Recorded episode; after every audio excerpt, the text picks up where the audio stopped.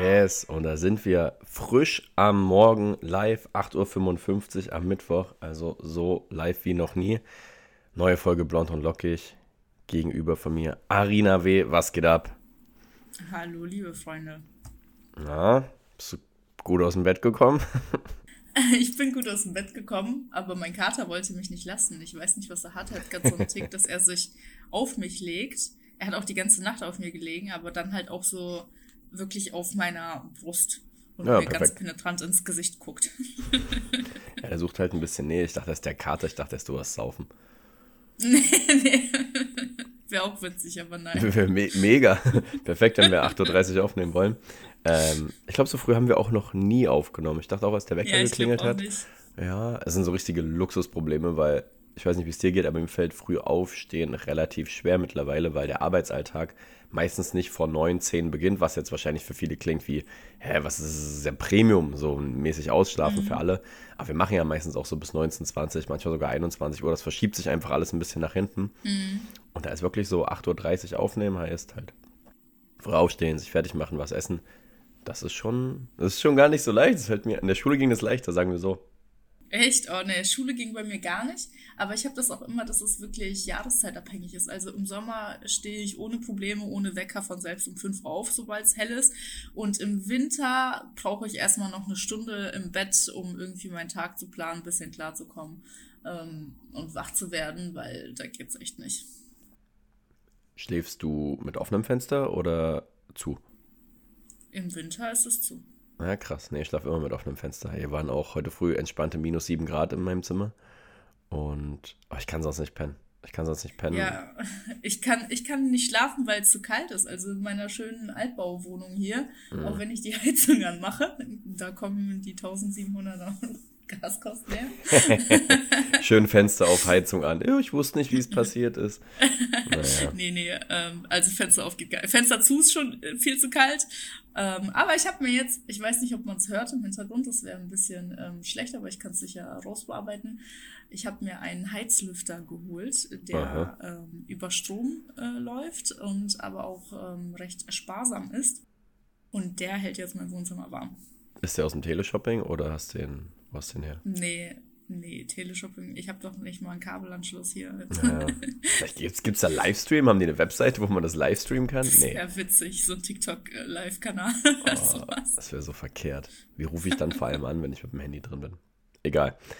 Ähm, wir haben etwas sehr Spannendes vorbereitet, wie ich finde. Ähm, denn ich habe mal wieder auf der Kapital Koalas Broadcast-Gruppe gefragt, welches Thema wir besprechen sollen. Und diesmal war es relativ eng. Ich glaube, so eng war es noch nie. Da ging es um ja.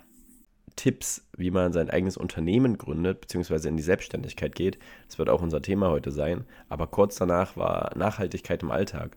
Also wie wir das integrieren oder was wir für Ideen haben, ein bisschen nachhaltiger zu leben. Und ich würde sagen, das ist ein Thema, was wir in Zukunft dann auf jeden Fall auch aufgreifen werden. Das wollten auch viele hören. Aber heute geht es erstmal um das eigene Unternehmen. Und bevor wir damit reinstarten, bin ich erstmal gespannt, was du so vorbereitet hast. Nachdem du letztes Mal versagt hast bei der Scherzfrage, muss man ja schon fast sagen. Ja, aber im Verhältnis zu dir? Ja, im Verhältnis bist du immer noch ganz weit vorne, aber darüber redet ja keiner. Also Chris, ich bin aktuell, ähm, weißt du, die Herbstsaison beginnt. Das heißt, ähm, es wird mal Zeit für einen kleinen Garderobenwechsel. Klar. Und ich brauche gerade eine neue Handtasche. Na klar. Und Handtaschen sind ja dafür bekannt, dass man da was reinlegt und dann braucht man erstmal eine Ewigkeit, um das wiederzufinden, egal wie groß diese Handtasche ist. Kenne ich. ja, daher meine Schätzfrage an dich, Chris. Was schätzt du? Wie viele Tage sucht eine Frau in ihrem Leben etwas in ihrer Handtasche? Wenn man das mal hochrechnet. Ah, ja, ja, ja. Das sind richtig gute Schätzfragen immer. Ähm, so aus dem Bauch raus sage ich, du verschwendest locker anderthalb Wochen damit. Also zehn Tage, sage ich. Zehn Tage, okay. ich sag sieben. Ich sag sieben, eine Woche. ich korrigiere mich nach unten. Also es wurde von einer äh, Zeitschrift eine Studie dazu durchgeführt. Gala? Äh, nee, Page heißt die. die sind auf 76 Tage gekommen. Was zur Hölle? Mann, so scheiße im Schätzen, aber 76 Tage, das klingt mir sehr viel. Ja, dabei haben die mit ungefähr 15 Minuten am Tag gerechnet. Wobei ich sagen muss, dass, also für mich persönlich ist es auch zu viel, solange äh, ich suche nicht jeden Tag ewig lang was in meiner Handtasche. 15 das kommt Minuten. vielleicht ja, das ist schon eine Menge. Also es, das sind maximal dann irgendwie äh, 15 Minuten im Monat, würde ich. Ja. Vielleicht auch 20, aber länger nicht. Fake News Studie. Also es fechte ich an das Ergebnis. 76 Tage. Damit wollten die bloß Aufsehen erregen, wie jetzt bei uns. Scheiß Gala. Ähm, okay, okay, okay, okay. Äh, apropos Tage und Zeit verschwenden. Ich war mal wieder krank. Oh, das ist das alte Lied. Äh, ja, ich, musste ich musste leider ins Krankenhaus. Also, jetzt klingt jetzt schlimmer, als es ist. Äh, ich hatte irgendwie so Magenkrämpfe, die hatten Verdacht irgendwie auf Gallenstein. Irgendwie, fragt mich nicht, ich habe davon keine Ahnung. Es tat auf jeden Fall sehr weh. Mhm. Danach war auch schon schnell wieder alles gut. Aber ich mache jetzt bald eine Magenspiegelung. Und das heißt, da wird einem ein Schlauch in den Rachen gesteckt. Da wird im Magen immer ein bisschen rumgeguckt. Und da bin ich gar nicht so geil drauf. Bis ich gestern erfahren habe, ähm, ich bin dabei sediert, also ich kriege eine Betäubung. Ich merke davon gar nichts. Und dann war ich so, ja dann, schieb rein den Schlauch, mir doch egal. Guckt euch alles in Ruhe an. Ähm, Im besten Fall ist nichts, die schauen da bloß mal rum, aber man sollte das mal abchecken. Deswegen, wenn ihr oft Bauchschmerzen habt oder irgendwas anderes, macht das mal, das ist gar nicht schlimm. Ähm, was mir aber auch empfohlen wurde und was ich jetzt auch mache, ist, mich ein bisschen gesünder zu ernähren. Ich habe es dir gerade schon gesagt mhm. in unserem kleinen Vorgespräch. Ich habe hier die Haferflocken jeden Morgen stehen mit Waldbeeren. Und ich fühle mich echt besser. Also das ist vielleicht, was ich so erzählen Wirklich? kann. Ich mache das jetzt irgendwie den zehnten Tag. Heißt, ich trinke nur Wasser und Tee, sonst nichts. Und ähm, ja, esse einfach ein bisschen ausgewogen, also ein bisschen weniger Fleisch. Ich esse, ja, wenn Nudeln, hatte ich dann halt mal Vollkornnudeln. Oder ich esse morgens Haferflocken oder ein bisschen Brot. Oder halt immer Gemüse dabei. Also keine Ahnung, so halt einfach normal, würde ich fast sagen. Mhm. Weil davor habe ich mich, glaube ich, einfach komplett scheiße ernährt. Also Kennst du das, wenn du so lange arbeitest, dann bestellst du dir noch was, irgendwie eine Pizza oder holst dir noch einen Döner oder dann, und wenn du unterwegs bist, isst du mal Burger und so eine Kacke. Und das war dann irgendwann nicht mehr so ein Tag die Woche, sondern eher so ein Tag die Woche, wo ich mich gesund ernährt habe. Und mhm. deswegen, nee, fühlt sich das eigentlich sehr gut an. Aber du bist eh relativ gesund, oder? Ja, ja, hauptsächlich eigentlich. Ja. Na gut, dann, dann kennst du das Gefühl. ja, aber ich fühle mich sehr leicht irgendwie, so sehr. Ich schlafe auch besser, ist mir aufgefallen. Ich schlafe immer durch. Davor bin ich ja. nachts öfter mal aufgewacht. Ähm, gesund ernähren ist der Shit. Ich wollte das hier nochmal loswerden. Das ist so meine Erkenntnis der Woche gewesen. Ähm, auch kein Koffein. So Koffein, ich glaube, das ballern sich viele mit Kaffee und so. Ich habe viel Cola ja. und so Mate getrunken. Auf Koffein zu verzichten, scheint, scheint mir gut zu tun. Mal gucken, wo die Reise ja. noch hingeht. Aber ich bin gerade auch umgestiegen auf entkoffinierten Kaffee, weil ich äh, gerade irgendwie auch kein Koffein vertrage, also auch was Schlaf angeht. Und immer wenn ich einen Kaffee getrunken habe, fühle ich mich danach nicht energiegeladen, sondern eher müde und kaputt. Ah ja, ich fühle mich Zeit, deswegen so ein bisschen aufgeregt, weißt du? Also dieses klassische Koffein, wenn man das halt hat, aber das nicht ummünzen kann in Energie, sondern so ein bisschen unruhig wird quasi. Und das ist irgendwie auch nicht so ein geiles Gefühl also vor allem abends. Ich habe auch abends dann immer mal eine Cola getrunken oder so und dann habe ich das richtig gemerkt, wenn man lange keinen Koffein zu sich nimmt, dann wirkt es wieder richtig, wie so ein kalter Entzug vorher. Aber so geil ist es irgendwie nicht. Aber ich merke es auch manchmal, wenn man dann gestern zum Beispiel auf Arbeit die Nachmittagsmüdigkeit kommt, so 15 Uhr oder so, man hat noch vielleicht zwei Termine, so ein Espresso zwischendurch, ich glaube, der wird schon helfen. Aber ich denke, man gewöhnt sich da an alles. Ja. Yes. Wie war dein Wochenende? Was hast du so gemacht? Ich war auf äh, Jahrmärkten unterwegs. Mhm. Hier sind gerade recht viele. Ähm, in Emden war das Schützenfest, dann war in Oldenburg der Kramermarkt, jetzt war in Leer der Gallimarkt. Ich finde das so witzig. Bei uns, also da, wo ich eigentlich herkomme, so Grafschaft Bentheim, da ist es die Kirmes. Da ist die ja. Kirmes in Nordhorn, da ist die Kirmes in Lingen, überall ist die Kirmes. Und hier in Ostfriesland muss jede Kirmes ihren eigenen Namen haben. also, also das, was du gerade genannt hast, wie heißen die nochmal? Gallimarkt, Schützenfest, Kramermarkt. Gut, Schützenfest heißt es überall, oder? Oder oft?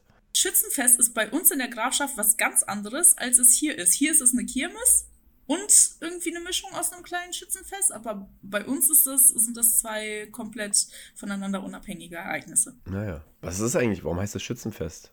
Weiß man das? Ja, das ist doch eine Feier vom Schützenverein eigentlich, oder nicht? Weiß ich nicht. Und da haben sich irgendwann alle gedacht, oh, die saufen da immer, geil, da sind wir dabei, ab auf die Bierbänke. Ja. ja, geil. Welcome. Jetzt nur so schätzen. Nee, Habibi, come to Germany. weißt du, das sind so diese Dörfer, die, die, die erfinden sich einfach irgendwie ja. Ereignisse, um zu saufen. das ist schon geil. Ich habe vom Kumpel von mir, ähm, liebe Grüße, äh, der hat früher mit seinem Bruder auch auf dem Dorfverein gespielt, so rings um Halle die Gegend. Und die hatten immer im Sommer dann so Dorfmeisterschaften. Und das war quasi zwischen den mhm. Fußballsaisons.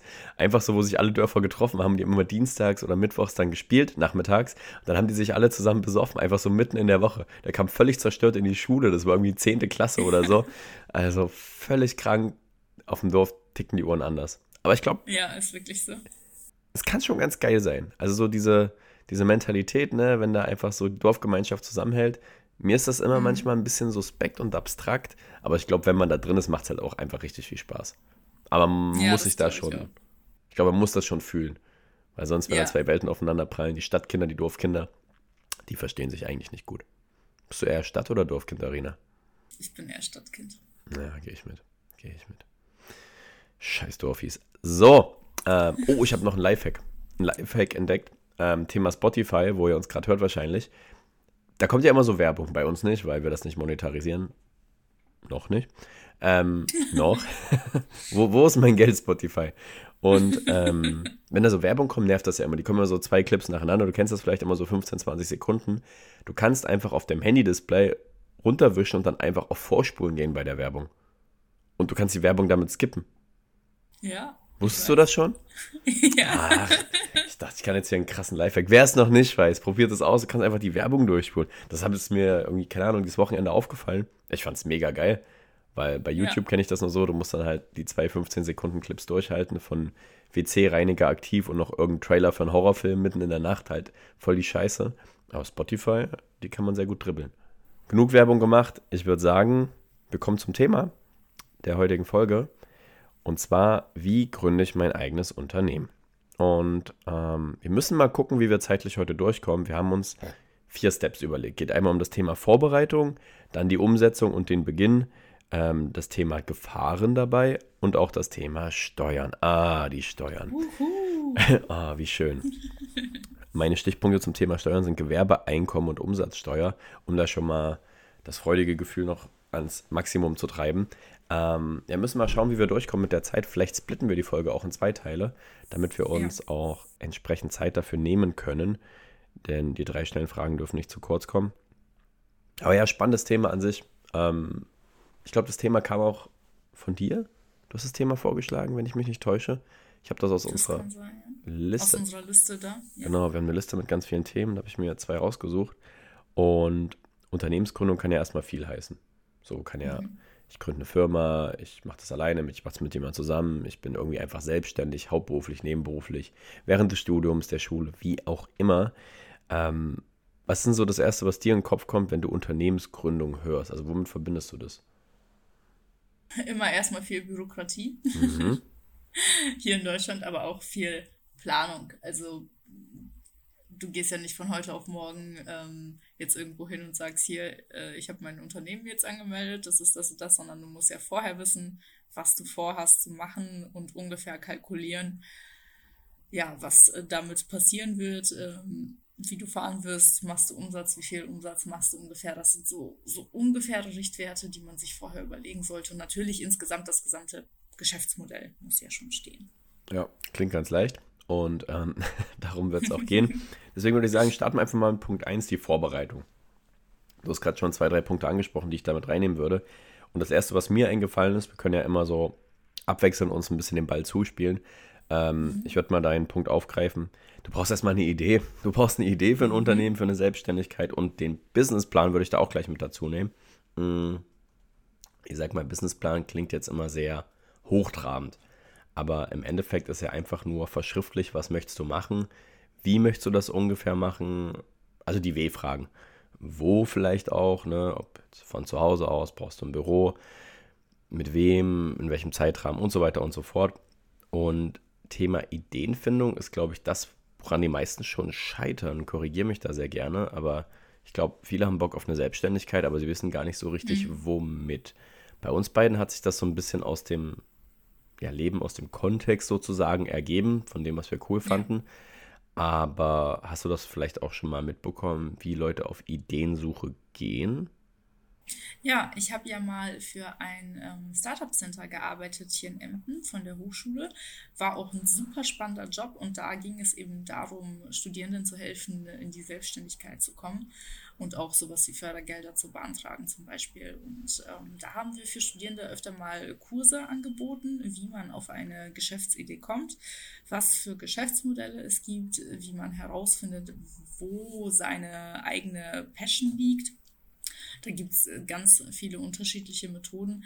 Ich würde aber generell sagen, dass das Lager der Selbstständigen in so zwei aufgeteilt ist. Es gibt die einen, denen es darum geht, selbstständig zu werden und die mhm. dann quasi nach einer Idee, nach einer Möglichkeit suchen. Und dann gibt es diejenigen, die bereits in einem Beruf sind zum Beispiel oder eine Tätigkeit ausüben oder sei es ein Hobby und sich dann irgendwann denken, ja, ich glaube, ich mache daraus eine Selbstständigkeit. Ja, das auf jeden Fall. Also als Stichwort, das werden wahrscheinlich viele von uns kennen. Ich habe zwei, drei Leute im Umkreis, die haben halt Sportmanagement studiert und die machen dann nebenbei halt ihren Fitnesstrainer, ihren Personal Coach, Gesundheitstrainer, mhm. geben dann so Kurse selbstständig und dann kommen sie quasi aus dem Job in eine Selbstständigkeit, einfach um flexibler arbeiten zu können, um fairerweise auch ein bisschen mehr Geld zu verdienen in dem Bereich. Ähm, wo würdest du dich da eher einordnen? Ähm, tatsächlich eher nach ähm, dem ersten, was ich benannt habe, also dass man aktiv nach einer Idee sucht, weil ich ja im Studium schon wusste, ja, Selbstständigkeit finde ich interessant. Ich probiere jetzt einfach ganz viele Dinge aus, bis ich das für mich Richtige ähm, gefunden habe. Und ich habe ja wirklich etliches an Geschäftsmodellen ausprobiert während des Studiums. Und von daher war es der Weg bei mir. Finde ich voll spannend, dass ihr das im Studium halt gemacht habt mit diesem Kurs. So, ich sag mal, Ideen finden. Was waren da so ein, zwei Methoden, wo du sagst, okay, so komme ich vielleicht auf eine Idee, weil ich stelle mir das ganz schwer vor, wenn ich sage, ich wäre jetzt gern selbstständig, würde mir gerne was eigenes aufbauen, aber ich habe einfach keine Ideen. Ich bin ganz unkreativ. Mhm. Ich denke mir so, boah, keine Ahnung. Dropshipping, ja, das hat man schon mal gehört. Oder ja, irgendwie Influencer werden und so. Und dann hört meine Kreativität auf. Also eine recht einfache äh, Methode, also sie klingt erstmal recht einfach, ähm, war, dass du dir eine Liste schreibst mit Dingen, die du gut kannst und einmal mit Dingen, die dir Spaß machen, also Fähigkeiten und Interessen ähm, und dann so nach Überschneidungen suchst. Ja. Also sagen wir mal, ähm, ich kann ähm, gut backen und ich bin sehr kreativ ähm, Konditorin. Das jetzt genau, sowas zum Beispiel. Also wie kann man das jetzt irgendwie, wie kann man daraus eine Geschäftsidee machen und das in ein Geschäftsmodell verpacken? So hat man das gemacht. Ähm, da muss ich aber sagen, da stand ich schon immer so ein bisschen kritisch äh, gegen, weil vor allem, wenn du im Studium noch bist, dann bist du in der Regel ein recht junger Mensch, dann hast du ja noch gar nicht so viel ausprobiert. Du weißt ja von vielen noch gar nicht, dass es dir Spaß macht oder du äh, besitzt gewisse Fähigkeiten noch nicht, die man ja im Laufe des Lebens und mit der Selbstständigkeit entwickeln kann. Ja, ich finde sowieso im Studium oder auch, ja doch im Studium, auch in der Schule, ist man halt noch so ein bisschen dumm, in Anführungszeichen. Seine Stärken kennt man ja meistens nur von dem, was man gespiegelt bekommt. Wenn du jetzt gut im Geschichtsunterricht bist, kann es einfach sein, dass du das gut adaptieren kannst. Das heißt ja nicht, dass es dich interessiert. Also ich hatte das immer, ich war in manchen Fächern halt sehr gut, aber die haben mich so gar nicht gejuckt. So, das fiel mir halt so ein bisschen ja. zu wie zum Beispiel Mathe. So, das habe ich ganz gut hinbekommen, aber ich hätte jetzt niemals gedacht, so, oh Gott, ich muss unbedingt jetzt so ähm, Professor in die Richtung werden oder Leuten Mathe beibringen und bla bla bla. So dieses einfache wirtschaftliche bisschen im Kopf rechnen, das reicht mir. Und ich finde, da ist eine Ausbildung auf jeden Fall im Studium einen Schritt voraus, weil du da einfach schon mal arbeitest und du merkst beim Tun aktiv, ey, das macht mir Spaß oder ich finde es furchtbar. Und deswegen ist das Thema Praktikum, glaube ich, auch ganz wichtig oder halt so Kurse, wie du gesagt hast, ähm, während des Studiums, um mal zu schauen, ja, was bockt denn eigentlich? Denn ich hatte auch ganz viele Jobs, die gar nicht gebockt haben, von Einzelhandel, Lagerarbeit ja. und auch in der Agentur. Und das war immer ganz cool bis zum Grad, aber nie so, dass man sich denkt, das ist es jetzt. Und das war halt viel, viel besser, als gar nichts zu machen und dann nicht zu wissen und sich zu denken, ja, das wird bestimmt. Und dann macht man sich selbstständig oder so und merkt, ja, ich fliege auf die Schnauze. Die Idee ist nicht so gut. Ähm, ja, ja, bis hierhin. Idee und Businessplan. Und Businessplan hast du einen geschrieben damals, bevor du selbstständig geworden bist? Nein. In meinen ersten Selbstständigkeiten nicht. Das kam erst mit ähm, meinem Job bei dem Startup Center, dass ich da das erste Mal einen Businessplan geschrieben habe. Wobei das halt auch so ist, du brauchst hauptsächlich einen Businessplan, natürlich einmal für dich, aber am, ähm, das kannst du ja auch die anders aufteilen in anderen Schritten oder sonst was, aber hauptsächlich brauchst du den vor allem mit einem Liquiditätsplan, wenn du eben eine Finanzierung haben möchtest für dein Unternehmen. Ja, genau, du hast das schon angesprochen mit Förderung. Es gibt ja auch einfach Fördergelder, also Unterstützung genau. und so genau. weiter. Hast du da ein, zwei Beispiele für die Leute, die das interessiert, ähm, wo man sich mhm. da hinwenden kann, wo man vielleicht auch einen Businessplan kriegt? Also ihr könnt das einfach mal googeln, es wird so Online-Vorlagen geben, auch einfach Best-Practice-Beispiele, die ihr euch downloaden könnt und mal schauen, okay, wie kann ich vielleicht das adaptieren auf mein Thema? Das ist dann relativ simpel. Aber diese ganzen Förderungen und Gelder, wo, woher kriege ich das Geld?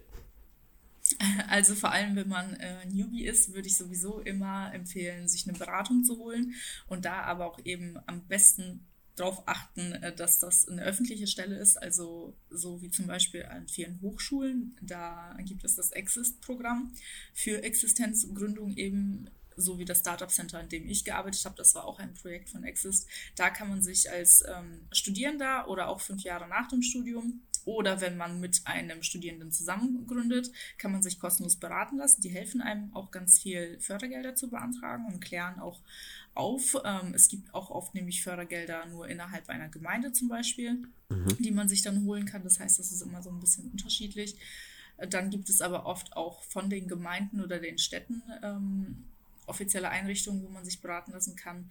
Wo man auch hingehen kann, ist die Bundesagentur für Arbeit. Ähm, auch da kann man sich eine Förderung holen unter bestimmten ähm, Bedingungen. Also ich glaube zumindest, wenn man... 520 Euro plus Wohngeld oder welche Förderung meinen wir? ähm, nee, nee, nee. Es gibt, die haben extra wirklich so ein äh, Gründergeld. Ich glaube, das ist für ein oder zwei Jahre ausgelegt und teilweise muss man es dann zurückzahlen, aber ja. ähm, ja, man kann sich zumindest beraten lassen. Ich kenne auch jemanden, der das in Anspruch genommen hat, dem das sehr gut geholfen hat, weil die dann natürlich auch in der Zeit dann irgendwie deine Krankenkasse übernehmen zum Beispiel. Mhm.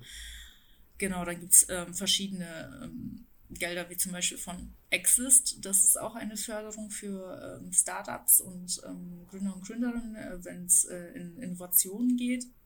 Aber insgesamt gibt es auch verschiedene Möglichkeiten. Bei der KfW kann man sich auch Gelder holen oder halt ja, der klassische Kredit. Ja. Aber das ist immer verbunden mit so einem Businessplan zumindest oder einem Liquiditätsplan. Wie viel brauche ja. ich? Wofür setze ich das ein? Also die wollen schon Nachweise komplett haben. Genau, genau. Und solche Beratungsstellen, die helfen einem eben auch, sowas zu schreiben. Okay, weil es muss ja dann schon Hand und Fuß haben. Ne? Also das ist jetzt nicht ja. nur so eine grobe Überlegung, sondern da habe ich schon was Handfestes. Ich habe eine Idee. Ähm, sagen wir jetzt mal Projekt X. Ich möchte, keine Ahnung, Socken verkaufen. So, ich möchte irgendwie Socken. Ich glaube, es gibt Getragene sogar. Chris oder neue? Ja, was mehr Kohle bringt natürlich, ist ja klar. ähm, wenn jemand meine getragenen Socken will, ist das eine Win-Win-Situation, weil ich die loswerde und dann noch Geld damit verdiene. Also meldet euch sehr gerne. ähm, ich ich finde so, Leute, die getragene Socken 10% kaufen. 10% Rabatt mit dem Code. Direkt wieder monetarisiert hier. Aber ich finde, das ist schon das ist schon krass, wenn Leute so getragene Socken kaufen, wenn die da irgendwie draufstehen. Also es gibt ja so Sachen, ne, wo man sagt, manche Leute haben so einen Fetisch oder sowas, ist jetzt nicht so mein Geschmack, aber man denkt sich so, jeder wie er möchte, ne? Aber ich finde, getragene Socken ist irgendwie ein Stück weiter. Das finde ich schon, also da sind schon ein, zwei Sachen im Kopf passiert, dass man sich denkt, das ist mein Ding. Oder sehe ich das ich zu oldschool? Ich kann mir nicht vorstellen, was da passiert ist. Also, okay. nee, ich sehe es genauso. Ich kann es vollkommen nachvollziehen, dass es verschiedene Fetische gibt und jeder da in seine Richtung geht, aber so wirklich naja, ich fühl's nicht. ich fühl's einfach nicht. Aber ich kenne tatsächlich eine, die damit Nein. richtig gutes Geld so, verdient hat. Doch. Ich dachte, du kennst einen, der immer getragene Socken nee, kauft. Nee, nee, nee, nee, eine ähm, Freundin von mir hat tatsächlich früher mal ähm, getragene Socken und sowas verkauft. Und die Krank. hat damit wirklich gut Kohle gemacht. Ja, das glaube ich. Da gibt es auch bestimmt einen Markt für. Aber ist in deinem Kopf auch so, dass getragene Socken irgendwie nur von Männern gekauft werden? Ja, absolut. ich kann mir keine, keine Frau vorstellen, die getragene Socken. Kann ich einfach nicht. Nee. Das ist irgendwie. Ich denke mir immer so, die Frauen, die sind zu clever. die machen sowas nicht, so ein Scheiß. Ah, ja, schöner Ausflug. Genau. Also ich möchte ein Unternehmen gründen, wo ich meine getragenen Socken verkaufe. Zum Beispiel, ich habe jetzt eine Idee. Ich habe jetzt einen Businessplan geschrieben, sage, ich brauche so viel Geld dafür, für ein Lager, wo ich die alle habe. Ich brauche äh, vielleicht mh, hm, ein, zwei Leute, die mir helfen, die ganze Zeit die Socken zu tragen, in Sport schon rumrennen, was weiß ich. Und so, also ich habe den ganzen Plan aufgestellt. Dann verschriftliche ich das, verschriftliche ich das alles in einem Businessplan.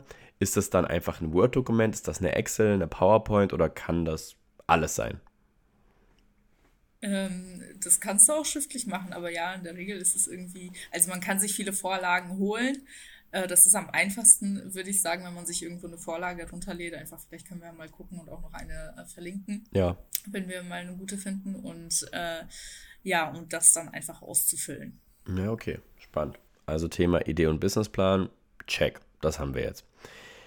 Was ich mir aufgeschrieben habe, ist dann auch eine Frage, die du schon in den Raum geworfen hast. Gründe ich denn alleine oder mache ich das vielleicht in einem Team, mit einem Partner, einer Partnerin, Gruppe, wie auch immer? Ist das eine Überlegung, die du dir vorher gemacht hast oder warst du so, ist meine Idee, ich will das jetzt durchziehen und ähm, hast dann vielleicht zufällig gedacht, ja, vielleicht könnte ich dafür noch ein, zwei Leute gebrauchen oder stand das nie zur Debatte?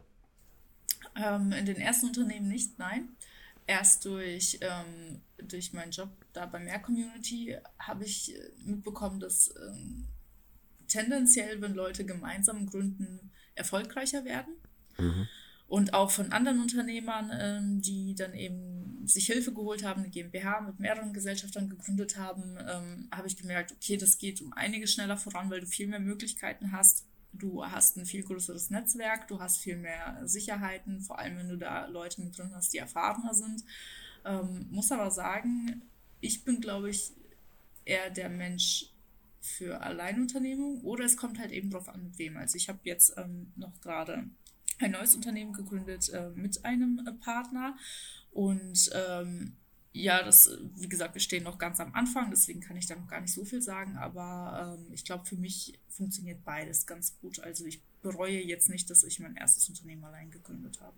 Ja, ich sehe das ähnlich. Ich habe so ein bisschen den Spruch im Kopf, viele Köche verderben den Brei und zwei Euro fürs Phrasenschwein. Aber ich habe schon das Gefühl, dass, ist nur meine Wahrnehmung, du, wenn du was gründen willst, oder ich bin eher so der Typ Mensch und ich glaube, du bist da ähnlich, dass man das erstmal für sich so durchziehen muss und dass man dann eher so ein bisschen auf Abstand geht, wenn jemand dazwischen redet, der mhm. oder die vielleicht eine andere Auffassung vertritt, wie man das Ganze machen soll. Ähm, wenn es jetzt zum Beispiel deine Idee war, ne? du hast irgendwie so dein Baby, deine Idee, möchtest das gerne umsetzen und dann kommt jemand von der Seite und sagt, ja, mach mal so oder mach das vielleicht nicht so gut, du vertraust der Person was an und dann kommt da nicht viel zurück. So, das könnte ich mir furchtbar nervig vorstellen ähm, und eher hinderlich dann für die Idee, dass man so ein bisschen abgefuckt wird auf das Projekt, mhm. weil es irgendwie nicht so richtig funktioniert. Aber du hast ja auch richtig gesagt, wenn das natürlich passt, wenn dein Gegenüber dich versteht, wenn da eine gute Zusammenarbeit ist, dann ist es einfach die Hälfte der Arbeit, kann ich mir vorstellen. Ja, vor allem, wenn man jetzt ähm, auf unterschiedliche Sachen spezialisiert sind. Also sage ich mal, du bist der Vertriebler, du kannst super quatschen mit anderen Menschen und äh, holst da die Fördergelder und die Kunden und äh, die Partner rein und der andere ist dann mehr so zum Beispiel der analytische Part, der viel mit Finanzen macht, äh, viel rechnen oder programmieren, was auch immer. Sowas funktioniert immer gut, ja. wie ich das mitbekommen habe. Das ist ja auch immer so, wenn du von diesen großen Firmen siehst, immer der CEO und der CTO so, wo die sich halt auch mhm. wirklich da so reinteilen. Der eine, der so ein bisschen im Rampenlicht steht, in Anführungszeichen, und der andere, der quasi die Arbeit im Hintergrund macht. Beides ganz wichtig. Aber ja, wenn ihr euch vielleicht einen Geschäftspartner oder eine Geschäftspartnerin sucht, schaut einfach, dass ihr nicht das Gleiche macht. Weil wenn ihr genau gleich aufgestellt seid und so, dann kann das, muss nicht, aber ich glaube, das kann zu Problemen führen. Und in dem Sinne, ja, so eine Aufteilung wäre cool halt, wir haben ja dieses Farbmodell manchmal gemacht, wo wir halt so auch gucken, was Leute für Stärken haben. Vielleicht kennt ihr das auch, es gibt irgendwie 16 Personalities oder halt dieses Modell mit, mhm. du bist so viel rot, gelb, grün, blau, rot ist Führungsqualität, Dominanz, gelb ist Reden, Kommunikation, blau ist eher analytisch, zahlengetrieben und grün ist sehr emotional. Und wenn man halt ein rot-gelben hat und ein grün-blauen, dann gleichen sich so die Schwächen ein bisschen aus und jeder hat andere Stärken. Und ich kann mir vorstellen, dass man so vielleicht auch ein Team zusammenstellen sollte aus Leuten. Und das machen mhm. wir ja quasi bei uns auf Arbeit auch, zu gucken, wer passt wie wo rein. Ja. Genau. Ja, spannend, aber ich glaube, wir kommen überein, da gibt es kein richtig oder falsch, ob man das allein gründet oder nicht. Genau, ist sehr individuell. Yes. Dann kommen wir mal einen Schritt weiter. Also, wir wollen jetzt mit einem Geschäftspartner zusammen unser getragenes Sockenunternehmen gründen. Ähm, Businessplan geschrieben, Fördergelder warten wir jetzt. Wie sieht es denn aus mit Gewerbe anmelden? Weil das ist ja so mal der erste Schritt, ähm, wo mir tatsächlich auch schon zwei, drei Leute geschrieben haben. Ja, wie mache ich das denn? Wie, wie geht das? Ähm, ja, Arina, wie mache ich denn? Wie, wie melde ich denn mein Gewerbe an? Wie geht das denn? Eigentlich, eigentlich ist das super easy. Was man vorher wissen muss, ist, ähm, welches, ähm, welche Rechtsform man wählt. Mhm. Genau das muss man vorher wissen. Wenn man zu zweit ist, ist es äh, auf jeden Fall kein Einzelunternehmen mehr, sondern dann tendenziell eher eine ähm, GBR oder eine GmbH könnte man äh, dann auch wählen. Und da sollte man sich vorher eben informieren oder am besten auch beraten lassen, was zu dem geplanten Geschäftsmodell denn am besten passt. Das hängt auch mit ähm, der Haftung zusammen. Also in verschiedenen Rechtsformen müsst ihr unterschiedlich haften. Als Einzelunternehmer haftet ihr zum Beispiel auch mit eurem Privatvermögen, in einer GBR auch.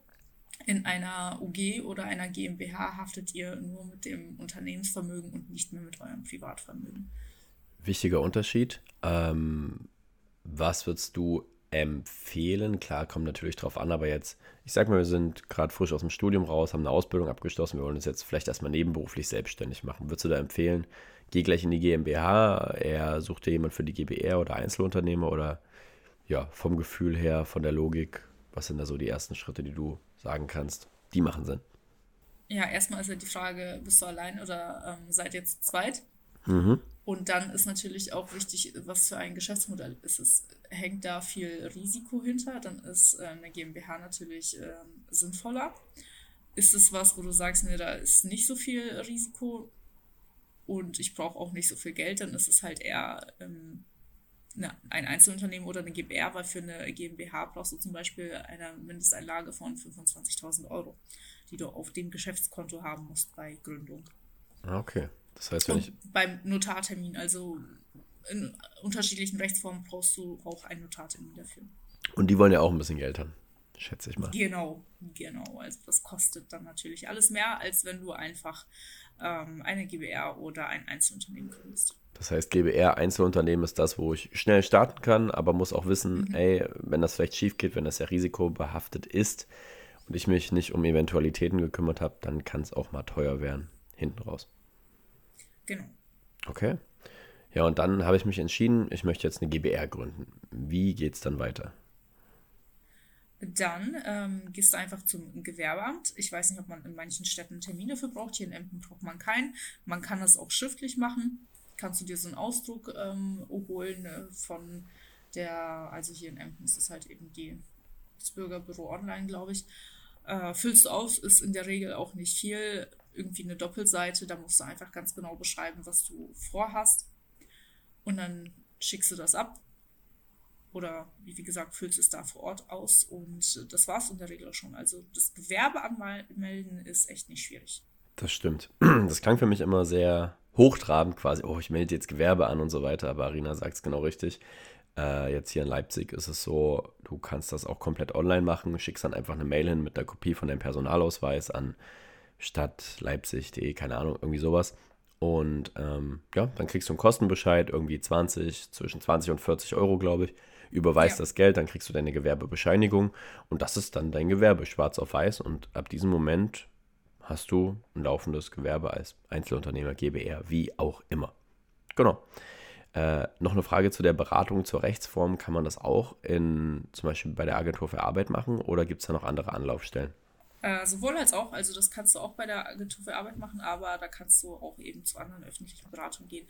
Wo ihr aufpassen müsst, ist ähm, diese ganzen Berater, die dann irgendwie einen Stundenlohn dafür nehmen, weil die sind echt teuer und die gleichen Informationen könnt ihr auch irgendwie im Internet bekommen oder eben bei kostenlosen Beratungsstellen. Ja, also nicht das erste Coaching buchen direkt vorab. Ähm, genau. Das ist dann vielleicht doch eher rausgeschmissenes Geld. Sehr cool. Check Gewerbe steht auch super. Wir kommen einen Schritt weiter. Ähm, ein Punkt, der mir fast ein bisschen oder der mir auf die Füße gefallen ist, wo ich dann 2000 Euro nachzahlen durfte, ist das mhm. Thema gesetzliche Rentenversicherung. Denn als selbstständige Person seid ihr nicht mehr verpflichtet, in die deutsche Rentenversicherung einzuzahlen. Ähm, was den charmanten Vorteil hat, dass ihr eben kein Geld für ein Altersvorsorgesystem zahlt, was offen gestanden nicht ausreichen wird, um euren Lebensstandard zu erhalten. Altersarmut hatten wir auch schon mal das Thema, das ist nichts Neues. Auf der anderen Seite müsst ihr aber privat versorgen oder solltet ihr privat versorgen, weil ihr habt dann wirklich gar keine Ansprüche als Selbstständiger, wenn ihr euch davon befreit. Was habe ich gemacht? Ich habe das nicht gerafft, ich hatte das nicht auf dem Schirm, dass man sich da befreien kann oder sollte, weil sonst berechnen die freiwillige Beiträge irgendwie 200, 300 Euro pro Monat als so Pauschalsatz. Völlig egal, ob du 5000 Euro pro Monat verdienst, 50.000 oder vielleicht nur 500 Euro. Ähm, ja, und dann habe ich eine Abrechnung bekommen, wo stand, bitte zahl mal 2400 Euro nach. Und ich war so, was zur Hölle? Ähm, weil ich mich zu spät abgemeldet habe, konnte noch ein bisschen Einspruch einlegen, dies, das, aber ich glaube 1500 musste ich trotzdem zahlen. In meine Rentenkasse, gut, kann man sagen, das Geld ist nicht komplett weg, das wird mir dann später als Rente ausgezahlt, aber das sind dann im Monat vielleicht 4 Euro und da habe ich auch nicht viel gekonnt. ähm, Abmeldung von der Rentenversicherung. Ja, du lachst, vielleicht sind es fünf. ja, aber diese Vorstellung. Oh, ja. Chris, hast du lieber 2000 Euro auf einen Schlag oder möchtest du die lieber verteilen auf 20, 30 Jahre? Gerne 30 Jahre 4 Euro. Ich nehme die 4 Euro.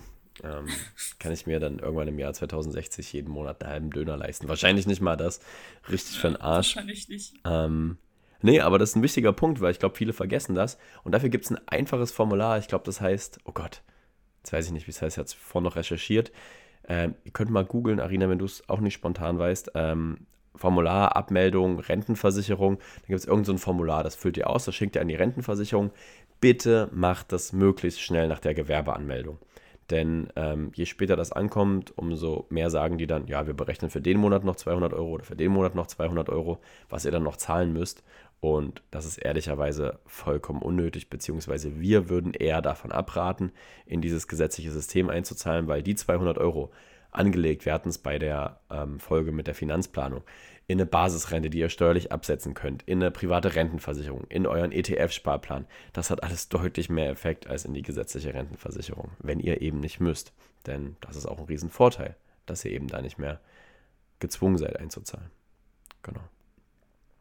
Du hast gerade mal live gegoogelt, hast du was gefunden? Also es ist das Formular V0050 und das heißt Antrag auf Befreiung von der Versicherungspflicht in der Rentenversicherung für Selbstständige mit einem Auftraggeber. Ja, klingt doch leicht, oder? Ah, mit, mit einem ich glaub, Auftraggeber. Das gibt's auch, genau, ich glaube, das gibt es auch ohne Auftraggeber. Ja, mal. da müsst ihr einfach mal schauen, was ihr macht, aber das ist wirklich ein Tipp, den können wir euch ans Herz legen, weil das ist echt eine Menge Geld, gerade am Anfang tun. Ich verlinke auch einfach mal ja, Formulare. Die Shownotes werden richtig prall gefüllt sein. Es ist einfach viel Geld. Egal ob jetzt so 1000 Euro, 1500, 2000 Euro für etwas. Ja, Altersvorsorge ist wichtig, hat man schon, aber wenn man in das System nicht einzahlen muss, dann spart es euch lieber. Und bitte auch mit dran denken, das war mir noch ganz wichtig. Genau. Hast du denn noch was zum Thema Vorbereitung, Arina? Oh, Finanzamt. Finanzamt. Uh. Was, was bereiten, wir, bereiten wir das Finanzamt vor, dass wir Steuern hinterziehen werden oder was machen wir? nee, ähm, das ist eine Sache, die auf euch zukommt. Das Gewerbe anmelden ist nicht so schwierig, da müsst ihr nur so ein kleines Formular ausfüllen, aber wenn ihr ein Gewerbe angemeldet habt, entweder geht ihr am besten selbst direkt zum Finanzamt und meldet es da, da geht es ein bisschen schneller, vor allem wenn ihr zum Beispiel irgendwie eine Steuernummer braucht. Also ich habe aus dem Studium heraus gegründet, ich hatte noch keine Steuernummer, außerdem habe ich eine Umsatzsteuernummer ebenfalls gebraucht. Und um die zu bekommen, müsst ihr eben ein paar Formulare beim Finanzamt ausfüllen. Die sind ein bisschen tricky, also ähm, ich als äh, studierte deutschsprachige Person habe die Hälfte davon nicht verstanden, so wie das nun mal ist mit Behördendeutsch. Und ähm, die wollen es vor allem auch ganz genau wissen mit den Umsätzen, die ihr plant. Ähm, ja, das weiß man natürlich am Anfang auch nicht immer so genau. Also wenn ihr nicht direkt selber hingeht, dann wird sowieso vom Gewerbeamt ähm, an das Finanzamt gemeldet, dass ihr ein Gewerbe angemeldet habt und dann kommen die auf euch zu. Aber das dauert dann eben ein bisschen, bis ihr eure ganzen Steuernummern bekommt. Und da habt ihr eben auch die Möglichkeit, ein Kleingewerbe anzumelden, beziehungsweise heißt das die ähm, Regelung für Kleinunternehmer. Kleinunternehmer. Ja. Genau, umgangssprachlich wird das immer Kleingewerbe genannt. Ähm, es gibt keine Gewerbeform, die Kleingewerbe heißt, aber ähm, das ist immer damit gemeint und das könnt ihr geltend machen, wenn ihr unter 20.000 Euro Umsatz macht in einem Jahr oder zumindest abschätzt, dass ihr drunter seid und dann seid ihr nämlich von der Umsatzsteuer befreit. Was passiert denn, wenn ich dann über den 20.000 lande, weil ich es falsch eingeschätzt habe? Das macht nichts, dann bist du für das Jahr trotzdem von der Umsatzsteuer befreit. Du bist aber ab dem nächsten Jahr umsatzsteuerpflichtig. Ja. Das ist wirklich ein Punkt, der, finde ich, unnötig kompliziert ist, dieses Abschätzen, wie viel Gewinn macht man, wie viel Umsatz macht man, weil, ja, am Anfang, entweder läuft es richtig gut oder es läuft richtig beschissen, kann ja immer in die eine oder andere Richtung gehen. Ähm, aber ja, das beim Finanzamt alles schon mal zu hinterlegen. Und ich habe die Erfahrung gemacht, ich war auch persönlich einfach bei einem Finanz- oder bei meinem zuständigen Finanzamt, habe mit denen gesprochen, habe gesagt, ja, ich mache jetzt das und das, könnt ihr mir da vielleicht helfen?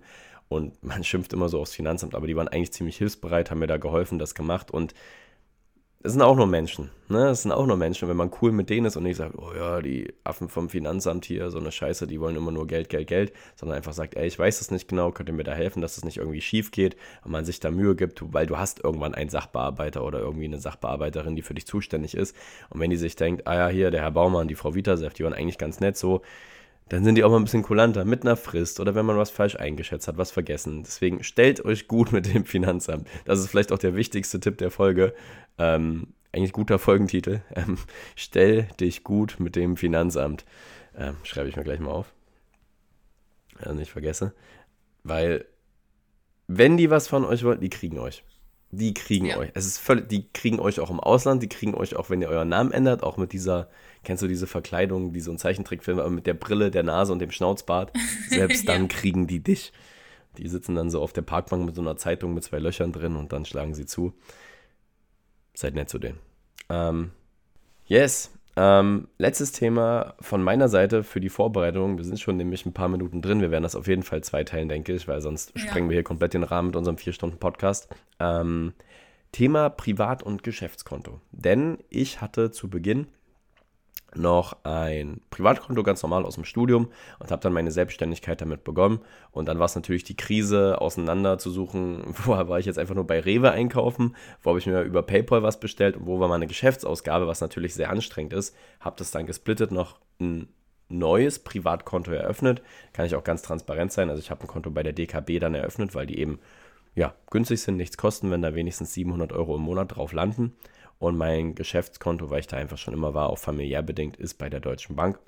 Ähm, die kann da, oder du kannst auch mit Unterkonten arbeiten, mit Sparkonto, Steuerrücklagen, Geschäftskonto und habe dann quasi mein Privatkonto umgeformt zum Geschäftskonto und mit der Deutschen Bankkarte oder mit dem Konto eben nur noch die Dinge bezahlt, die sich wirklich dem Geschäft zuordnen lassen. Also wenn man mal essen war mit Kunden, äh, Bewirtungsbelege halt bekommen hat oder Ausgaben für Techniken, Laptop, eben Werbekosten für Anzeigen und so weiter und so fort. Und alles, was privat ist, ist dann einfach vom Geschäftskonto, habe ich gesagt, okay, einmal monatlich überweise ich mir Betrag X rüber auf mein Privatkonto und damit bezahle ich dann halt Privatessen gehen, Freizeit und so weiter und so fort. Und damit war das eine richtig schöne, klare Trennung auch dann für meine Steuerberaterin, die genau wusste, alles, was da ist, ist relevant, alles, was da ist, ist eben nicht relevant.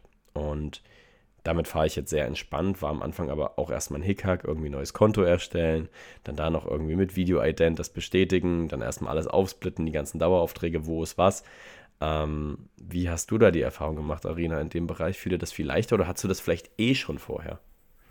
Ich hatte direkt ein ähm, Geschäftskonto bei der DKB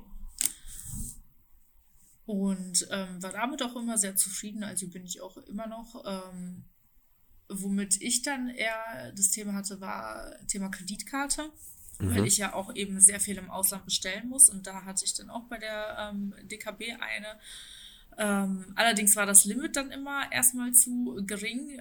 Das Gute war aber, das war so eine Prepaid-Karte quasi. Also wenn ich da Geld draufgeschoben habe, dann hat sich das Limit dann auch immer nochmal erweitert. Mittlerweile bin ich umgestiegen auf die American Express, ähm, weil das Klar. also ich muss wirklich sagen, das hat, das hat für Unternehmer wirklich viele Vorteile und ähm, der Preis, also im ersten Jahr sind die sowieso kostenlos ähm, und der Preis im zweiten Jahr, das, das, das hatte ich innerhalb von ein paar Monaten wieder drin. Also ja. du sammelst die ganze Zeit irgendwie Punkte mit deinen Ausgaben und die kannst du dann wiederum einlösen für andere Sachen. Und im Prinzip ist das Geld, was du ja so oder so ausgibst, nur so hast du nochmal extra was. Und dann haben die ja noch oft so Angebote. Ich brauche zum Beispiel öfter mal einen Mietwagen die kooperieren dann mit, also es ist jetzt volle Kanne Werbung gerade, fällt mir auf, aber ich bin, einfach, ich bin einfach sehr glücklich über diese Karte, weil die mir das Leben echt erleichtert. Aber ja, und um einiges günstiger macht. Ist es die Amex Platin, Black oder gibt es da verschiedene Varianten? Ich hatte erst die Gold und bin dann tatsächlich dieses Jahr auf die Platinum umgestiegen, äh, weil die eben auch was Reisen angeht sehr, sehr viele Vorteile hat. Ja. Und ähm, du hast zum Beispiel 200 Euro Reiseguthaben. Die, ich habe die seit ein paar Monaten, das ist schon aufgebraucht. Ja. Dann hast du 200 Euro Sixt Ride-Guthaben. Also wenn du dir quasi so ein Sowas wie Uber. Uber über Six genau Ja. bestellst, das nutze ich auch regelmäßig. Dann hast du 200 Euro Dell-Guthaben. Habe ich jetzt noch nicht benutzt. Dann hast du 150 Euro Guthaben für bestimmte Restaurants. Und zwar sehr, sehr viele in jeder Großstadt eigentlich. Burger. King, KFC. Ja, die jetzt nicht. Damit würdest du mich abholen, weil mit 150 Euro bei McDonalds, da kannst du richtig viel essen. Ja, also ähm, ich bin sehr zufrieden über die Karte und wenn ihr euch so eine holen wollt, dann achtet immer vorher, dass es gute Angebote gibt. Die haben immer mal so Wechselangebote, dass du da schon direkt bei der Anmeldung irgendwie einen Haufen Punkte bekommst. Ähm, manchmal sind es irgendwie 30.000, manchmal 50.000.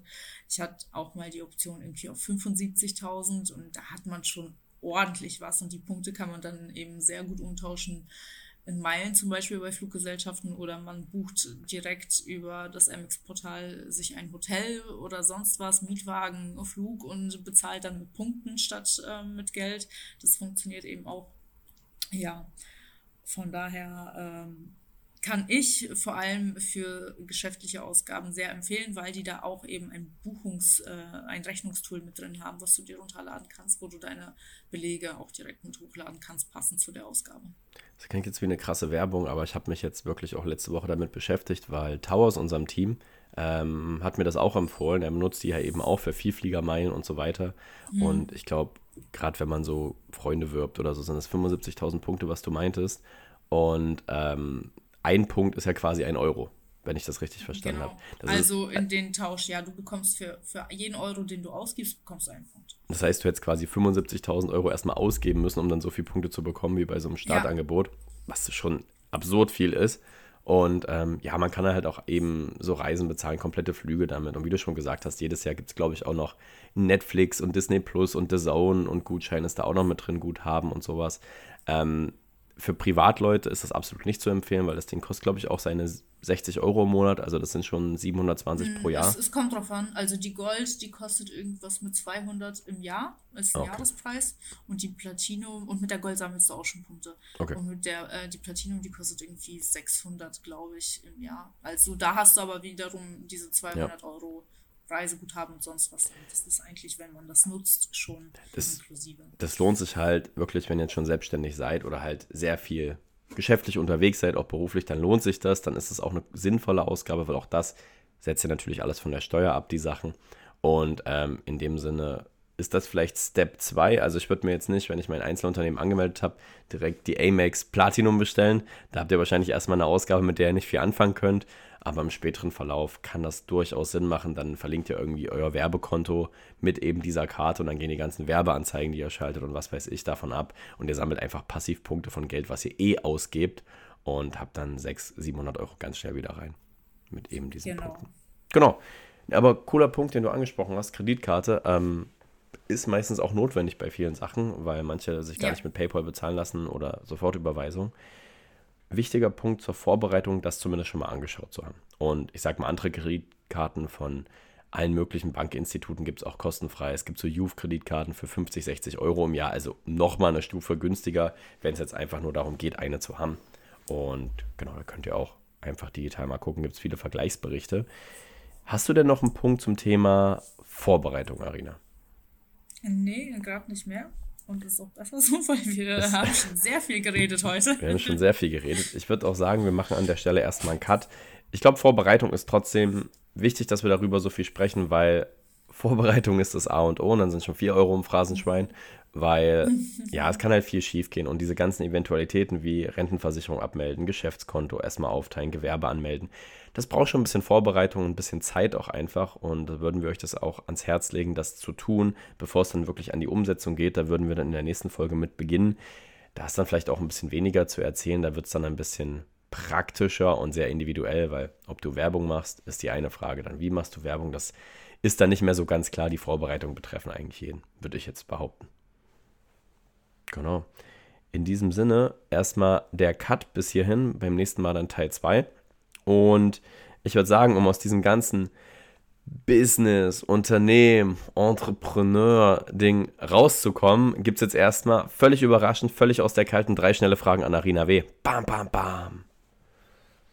Okay, let's go. Ich bin bereit. Bist nicht so dramatisch angefasst, wie ich gehofft habe. Ähm, Na doch, überrascht mich vollkommen jetzt.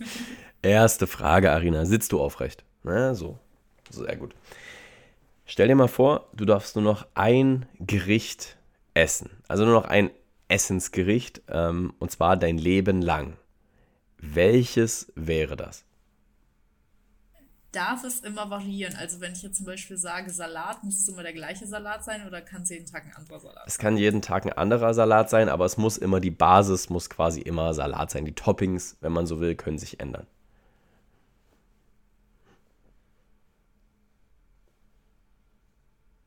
Dann würde ich sagen, eine Bowl wär's. Ja, Bo ja, gut, Bowl ist, äh, da musst du ein bisschen spezifischer werden, weil Bowl ist einfach nur eine blöde Schüssel, wo Leute alles reinhauen. ja, ähm, es gibt doch diese Buddha Bowls oder diese ähm, Sushi Bowls. Ja. Zum Beispiel. Also müsste ich da wählen, ob ich eine Buddha Bowl oder eine Sushi Bowl wähle oder ist das alles inkludiert? Ja, wenn du sagst eine Reis Bowl, könnte ich damit leben. Ja, ja, und dann, wenn es immer ein unterschiedlicher Reis ist oder eben mal Couscous statt Reis, das wäre auch super. Aber ja, damit, damit könnte ich äh, gut fahren. Ja, okay. Das ist schon abwechslungsreich. Das hatte ich jetzt gar nicht so auf dem Schirm. Mhm. Ist vor allem auch gesund, weil du immer Salat auch dabei ja. hast. Ich habe nämlich ähm, ein YouTube-Video gesehen von der Franklin heißt der oder so. Also es, ich glaube, der macht auch so Fitness-Content auf YouTube, aber vor allem so Essens-Content. Und da bin ich zufällig drauf gestoßen, ich kannte den nicht. Und er macht gerade das Selbstexperiment. Äh, er isst vier Wochen lang nur Döner, jeden Tag. Und oh, wirklich nur Döner morgens, mittags, abends. Und oh mein Gott. Macht da irgendwie vier YouTube-Videos zu, also jede Woche ein Video. War einmal in Deutschland, einmal in der Türkei, dann ist er so Special-Döner in der dritten Woche. Mal gucken, was in der vierten passiert. Lässt das ärztlich begleiten, das finde ich auch spannend. Und ich sag dir, wie es ist, ich könnte jeden Tag Döner essen. Also bei mir ist es das wirklich. Ähm, und ich habe das im Video auch bestätigt bekommen von ihm. Er hat auch gemeint, es ist irgendwie Tag 18. Wie kann mir das immer noch so gut schmecken? Weil natürlich kannst du auch mal ein Dürüm essen, irgendwie so türkische Pizza mit Fleisch, so in die Richtung, aber immer natürlich die Basis.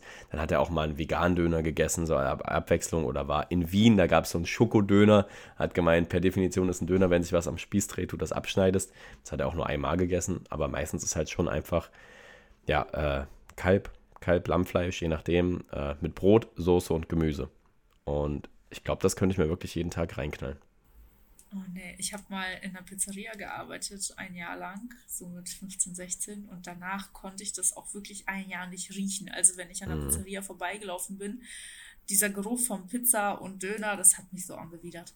Das glaube ich, irgendwie ist auch voll fettig so, das Essen hat auch viele Kalorien. Und er meinte irgendwie im Video, dass es halt furchtbar salzig ihn lüstet ist ja. nach was Süßem. Und wenn es halt einfach Obst ist, so weißt du, was Süßes mal zu essen, das wäre, glaube ich, auch schlimm.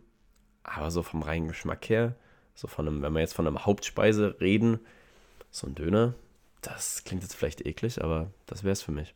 Ich habe das auch schon mal in Sommerferien damals in der Schule gemacht. Meine Eltern nicht da waren, habe ich mir auch eigentlich jeden Tag einen Döner geholt. ja, okay. Haben wir auch unseren Charakter nochmal eingeordnet. Du also eine gesunde Buddha Bowl. Ich knall mir einen schönen Döner rein. Dann äh, sind wir bei Frage 2 und haben wir, glaube ich, noch nie drüber geredet. Ich kann es mir fast schon denken, weil ähm, ja, du das noch nie erwähnt hast, aber hast du ein Lieblingssportteam, Arena? Gibt es irgendein Team, wo du sagst, ey, für die cheer ich, äh, muss ja jetzt nicht Fußball sein oder so, aber irgendein Lieblingsteam oder wo du Sympathien dafür hast? Ich glaube tatsächlich nicht. Ich kann mit ähm, Mannschaftssport auch echt nichts anfangen. Weder beim selber spielen noch beim Zugucken. Also gar nicht, gar nicht. Du kannst, also wenn jetzt, nee. nächstes Jahr ist ja Fußball-Europameisterschaft in Deutschland. Mhm. Und angenommen, ich würde sagen, Arina, kommst mal vorbei, wir gehen alle hier irgendwie ins Stadion, gucken irgendein Europameisterschaftsspiel. Wäre das für dich eine Qual oder wie, wie wird dein Gemütszustand dabei aussehen? Sowas finde ich immer ganz witzig, aber eher ähm, wegen den Leuten, mit denen man da ist und weil das, weil das den Spaß bringt. Aber das Spiel an sich ist so, naja, also wenn ich mir alleine ein Spiel anschauen müsste, das wäre eine Qual. Ja, aber ich, ich glaube, das ist auch der Zugang, wenn man den kriegt, wenn man halt mit Leuten dahin geht, mit seiner Familie, Freunden ja. oder so, und dass man dann sagt, ey, bei dem Team war es irgendwie voll geil. Und auf einmal geht man halt öfter hin und auf einmal findet man das vielleicht cool. Könntest du dir das vorstellen, dass das nochmal passiert in deinem Leben? Oder sagst du jetzt, wo russische Liga gerade pausiert, bist du raus? Uiuiui. Nee, also ich weiß noch damals das Spiel ähm, Brasilien gegen Deutschland. Mhm. Das war mega krass. Ja, das, das 7-1 meinst du? Oder das ja, genau, Finale? Genau, das 7-1. Nee, das 7-1. Das, das fand ich mega spannend. Aber sonst ist es ja doch irgendwie immer das Gleiche für mich, finde ich. Also ich glaube, der Zug ist abgefahren, das wird nichts mehr. Krass. Und selber spielen hast du gesagt, ist auch nichts für dich. Mannschaftssportart nicht. Nee. Weil du die anderen anschreist, mit, oder? Ich kann mit Bällen erstmal nicht viel anfangen. ähm, ich mag es nicht zu bestimmten Zeiten etwas machen zu müssen. Mhm. Also so beim Boxtraining war das schon immer so ein Ding. Oh, ich muss zu einer bestimmten Zeit an, einer, an einem bestimmten Ort sein. Das schenkt mich ja an meiner Freiheit ein. Ja, um Gottes Willen. Das ist, das ist auch echt witzig. Alles, was ich gemacht habe, ich habe früher auch getanzt. Sobald ich hin muss, habe ich keine Lust mehr. Dann fange ich im Fitnessstudio an hatte die Erfahrung, oh, okay, irgendwie nach einer Zeit habe ich immer keine Lust mehr, das wird im Fitnessstudio sicher auch nichts. Ich war jeden Tag da. Und das mhm. seit über zehn Jahren. Natürlich jetzt nicht komplett jeden Tag, aber Krass. das hört nicht auf. Das hört nicht auf, aber ich gehe auch jeden Tag zu einer unterschiedlichen Zeit. Mal sind es ein paar Wochen morgens, dann sind es ein paar Wochen abends, dann ist es eine Woche lang einfach jeden Tag unterschiedlich, so wie es gerade passt. Also ich brauche wirklich diese Freiheit einfach. Also hast du ja wirklich an sich natürlich eine Routine, dass du immer zum Sport gehst, aber in der Routine selbst hast du gar keine Routine. Ja, genau so ist es. Spannend, spannend, spannend, spannend. Ja gut, nee, hat mich mal interessiert, weil wir da noch nie drüber gesprochen hatten. Und ähm, ja, na gut, was, was soll ich jetzt hier erzählen? Ist natürlich Eintracht Frankfurt ein Leben lang. ähm, ich denke, das haben die meisten mitbekommen. Was Besseres gibt es nicht. Frage 3. Na, jetzt zwei vielleicht ein bisschen oberflächlichere Fragen. Ähm, Frage 3 darfst du dir gerne auch eine Sekunde Zeit nehmen, denn da steht, welche Entscheidung in deinem Leben bereust du sehr? Und es kann ja sein, dass es mehrere sind, kann sein, dass es keine ist. Dann die, die du am ehesten noch bereust, sei es jetzt privat, beruflich, was völlig anderes.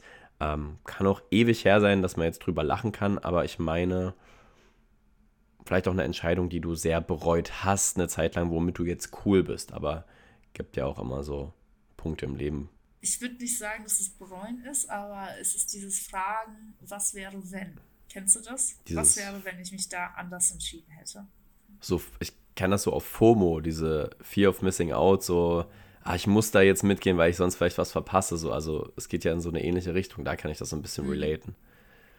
Ja, nee, ich hatte damals, als ich studieren gegangen bin, äh, hätte ich auch Architektur in Köln studieren können. Mhm. Und ich habe es eine Zeit lang bereut, dass ich mich nicht dafür entschieden habe. Irgendwann war ich aber fein damit, weil ich, ähm, ich in Emden andere Möglichkeiten hatte und mein Leben eben, ich, ich wäre jetzt bestimmt nicht da, wo ich jetzt bin. Denke ich, oder? Vielleicht wäre ich es doch. Ich weiß es nicht. Weißt du, und es ist dieses, okay, was wäre passiert, wenn ich in Köln Architektur studiert hätte? Wäre ich dabei geblieben? Wäre ich wäre ich ähm, in die Selbstständigkeit gegangen, aber im Bereich Architektur. Wäre es überhaupt bei Architektur geblieben oder hätte ich, wäre ich jetzt trotzdem da, wo ich jetzt bin in meinem beruflichen Leben?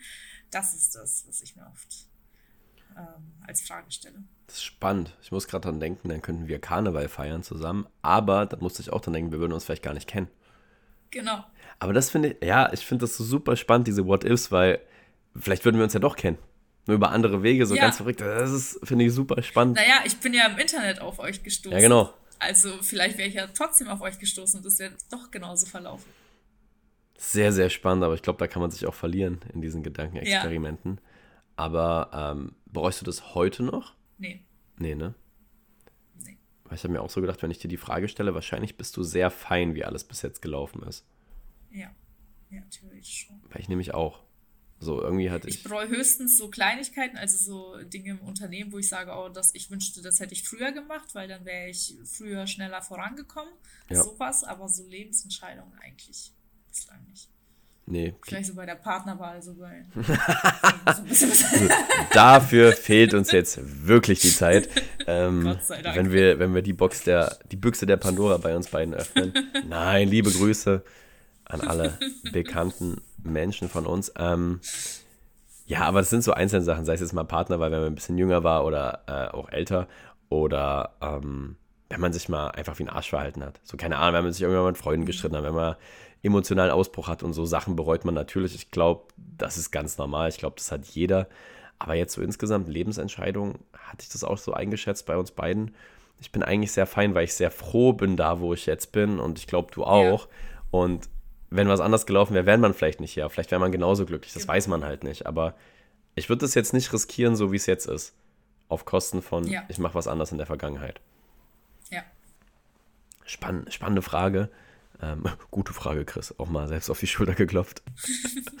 äh, ich habe gestern äh, so ein Psychologieformat gesehen. Das gibt es bei ZDF, das heißt Terra Explore. Also Terra X ist ja irgendwie so eine äh, Sendung, die gibt es schon ewig bei ZDF. Und Terra Explore ist so ein Psychologe, der immer so verschiedene Fragen stellt, soziale Experimente macht. Finde ich super spannend. Das ist halt nicht so hochtrabend wissenschaftlich, sondern eher so ja, realitätsnah. Und ähm, da ist mir die Frage einfach ein bisschen aufgekommen, weil es ging um Traumaverarbeitung. Irgendwie ist eine Familie in Urlaub gefahren, Mutter, Vater, Sohn, Tochter und dann hatten die irgendwie einen Verkehrsunfall und irgendwie der Vater und die Tochter sind gestorben, ganz furchtbar.